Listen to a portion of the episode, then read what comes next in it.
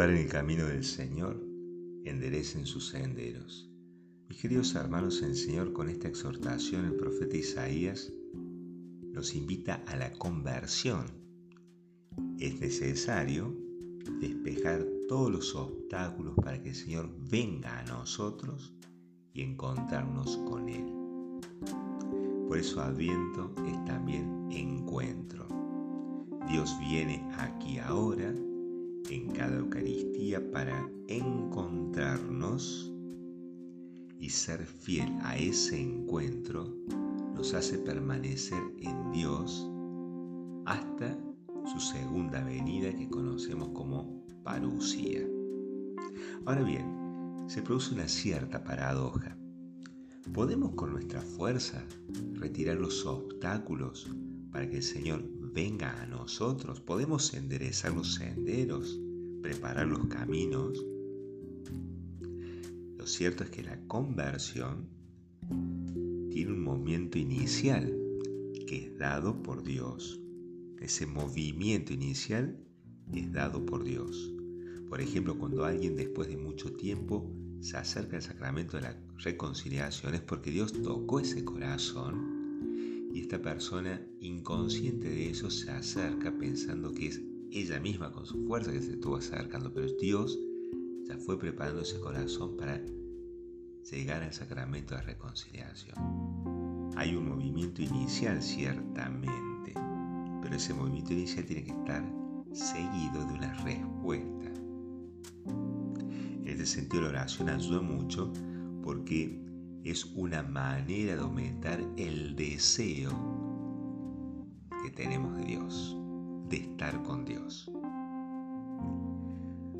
Uno de los obstáculos que debemos allanar es el de creer que no estamos suficientemente preparados para seguir a Cristo o para acercarnos a las cosas de Dios porque hace mucho que lo abandonamos. Y el pecado ha desordenado nuestra vida. Es como si estuviéramos en un pozo del cual queremos salir con nuestras propias fuerzas y eso es imposible, pero también, y ahí viene lo paradójico, no extendemos la mano para que el Señor nos saque. En la segunda lectura, San Pedro nos decía que el día del Señor llegará como un ladrón. Y esta expresión hace referencia a lo impredecible de su venida o de su visita. Si sabemos que viene una visita a nuestra casa, ordenamos un poco el desorden para que nuestro huésped se sienta cómodo. No esperemos tener todo ordenado en nuestro interior cuando Cristo golpee las puertas del corazón. Él no nos va a criticar por el desorden que encuentre. De hecho, viene para ayudarnos a ordenar ese desorden. Sin su ayuda no podemos hacer nada. En otras palabras, no esperemos cambiar algo para que para seguir a Jesús. No busquemos excusas para no entregarnos a él. Presentémonos cuando nos llamen como somos, con esa espina clavada en la carne, de la cual nos habla San Pablo y que si Dios la permite es para crecer en santidad. La iniciativa de la conversión la tiene Dios. Él nos primerea. De nuestra parte debemos responder a su invitación. En algunos casos será con el sacramento de reconciliación, en otros casos será acudiendo a personas experimentadas o que tienen algún tipo de experiencia de Dios, quizás no, no estoy todavía este, muy cómodo con dar, con dar este primer paso de la reconciliación, pero sí de empezar a hablar de, de qué estoy viviendo, qué estoy sintiendo, bueno, todas esas, todas esas emociones que hay en, en el corazón que, que son como una invitación a querer acercarnos más a Él, bueno, todas esas son esos son llamados de Dios que tenemos que atenderlo. Empezaremos hablando con una persona que nos da cierta confianza de las cosas de Dios y después seguiremos con pasos más, más firmes, con otros pasos. Pero bueno, hay emociones, el Señor está moviendo constantemente, nos está llamando constantemente para acercarnos a Él. Preparen el camino del Señor, enderecen sus senderos. Esta exhortación también la hace suya el precursor del Señor, Juan el Bautista, la voz que grita en el desierto un mensaje de conversión, porque llega la palabra y debemos acogerla. Juan el Bautista, con su estilo de vida sobrio, nos enseña la actitud que debemos tener para recibir a Jesucristo.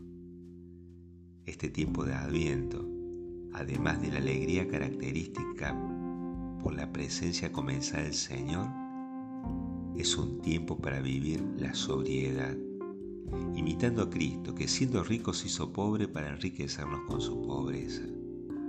Vivir sobriamente es vivir confiando más en los dones de Dios que en los bienes que podemos acumular. Es anclar nuestra esperanza en la promesa del Señor de estar siempre con nosotros y nos conduce, en medio de tantas contradicciones, a la perfección. En otras palabras, la sobriedad nos ayuda a abandonarnos en Él.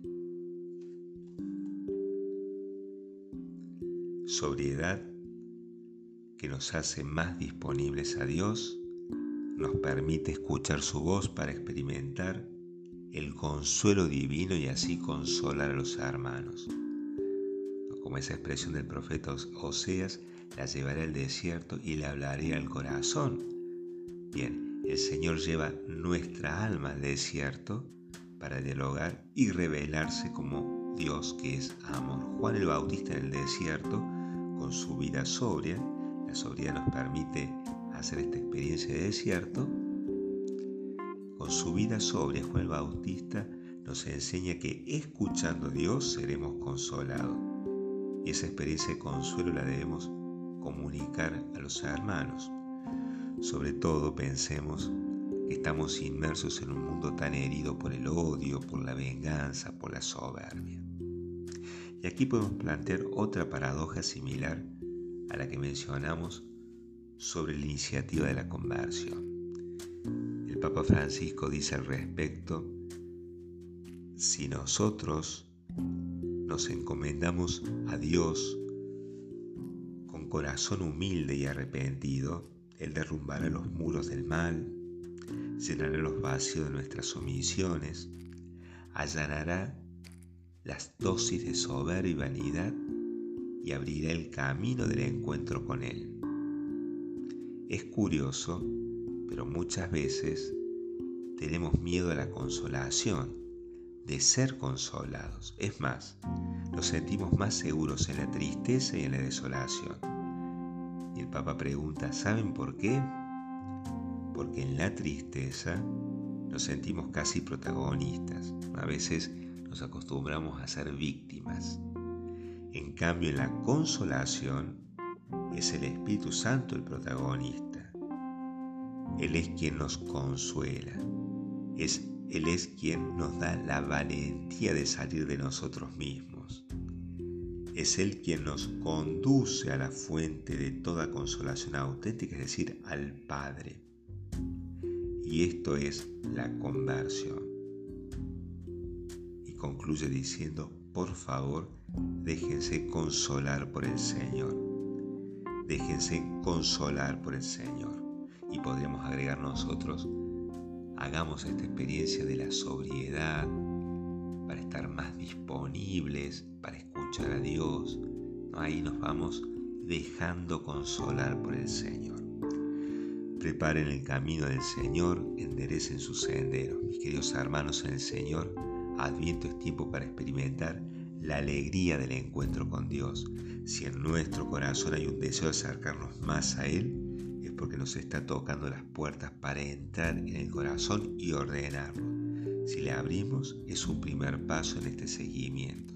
Luego tendremos que dar otros pasos, vivir una vida sobria que nos permita abandonarnos más en Él y así ser consolados por Dios para consolar a los hermanos.